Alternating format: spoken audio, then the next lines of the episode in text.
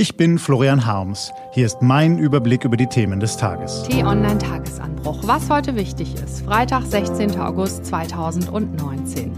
Entlastung. Kinder sollen nicht mehr länger für die Pflegekosten ihrer Eltern aufkommen müssen, wenn sie weniger als 100.000 Euro im Jahr verdienen. Gelesen von Ivi Strübing.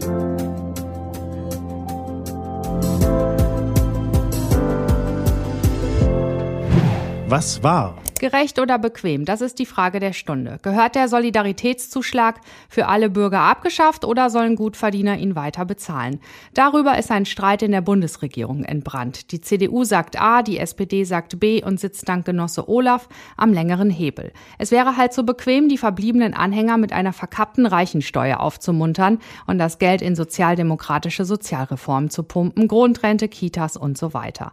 Gut gemeint, aber nicht gerecht. Gerecht wäre es, eine Steuer die einst auf Zeit für alle Bürger eingeführt wurde, für alle Bürger auch wieder abzuschaffen. Das würde die Koalitionäre allerdings vor die unbequeme Aufgabe stellen, ihre Spendierhosenpolitik zu überdenken.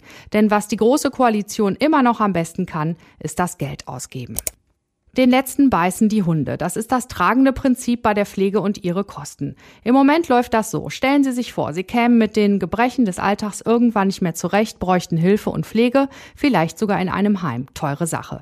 Dann übernimmt die Pflegeversicherung. Einen Teil der Kosten, Sie zahlen den Rest. Sobald Ihre Kasse leergefegt ist und Sie Ihren Eigenanteil nicht mehr aufbringen können, springt das Sozialamt ein. Das Amt wiederum holt sich das Geld von Ihren Kindern soweit möglich zurück. Die beißt dann der Hund. Was nach normaler Solidarität mit den eigenen Eltern klingt, wird in vielen Familien als Zeitbombe empfunden. Das Berechnungsverfahren ist kompliziert. Was auf die Betroffenen finanziell zukommt, erfahren sie oft erst, wenn der Bescheid des Sozialamts auf den Tisch flattert. Gleich verbunden mit einer üppigen Nachforderung für die bereits verflossenen Jahre. Denn die Sozialämter brauchen bis zum Bescheid viel Zeit. Manch alter Mensch möchte es bis dahin gar nicht erst kommen lassen und nimmt Hilfe nicht in Anspruch, um den Kindern nicht zur Last zu fallen. Damit soll jetzt Schluss sein. Das Bundeskabinett hat beschlossen, dass Kinder nicht mehr länger für die Pflegekosten ihrer Eltern aufkommen müssen, wenn sie weniger als 100.000 Euro im Jahr verdienen. Komplett in trockenen Tüchern ist die Entscheidung noch nicht, denn Bundestag und Bundesrat müssen erst zustimmen und die Kommunen laufen Sturm.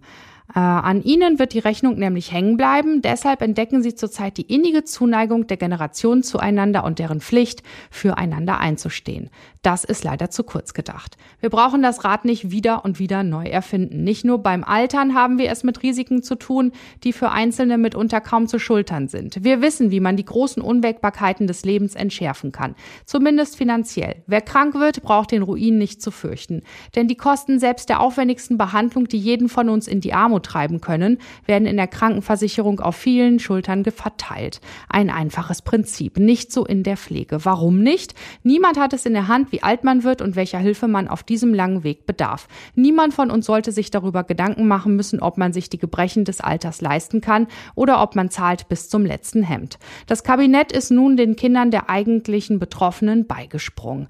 Ein guter erster Schritt. Doch ausgerechnet den alten, pflegebedürftigen Menschen wird der Bittgang zum Sozialamt nicht erspart. Die Hunde beißen jetzt sie.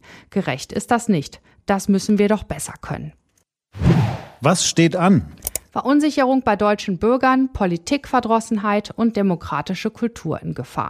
Die Bundesliga beginnt, das T-Online-Sportteam serviert Ihnen ab heute wieder ein Programm der Extraklasse. News, Analysen, Interviews bis zur Winterpause. Das war der T-Online-Tagesanbruch vom 16. August 2019. Produziert vom Online-Radio- und Podcast-Anbieter Detektor FM.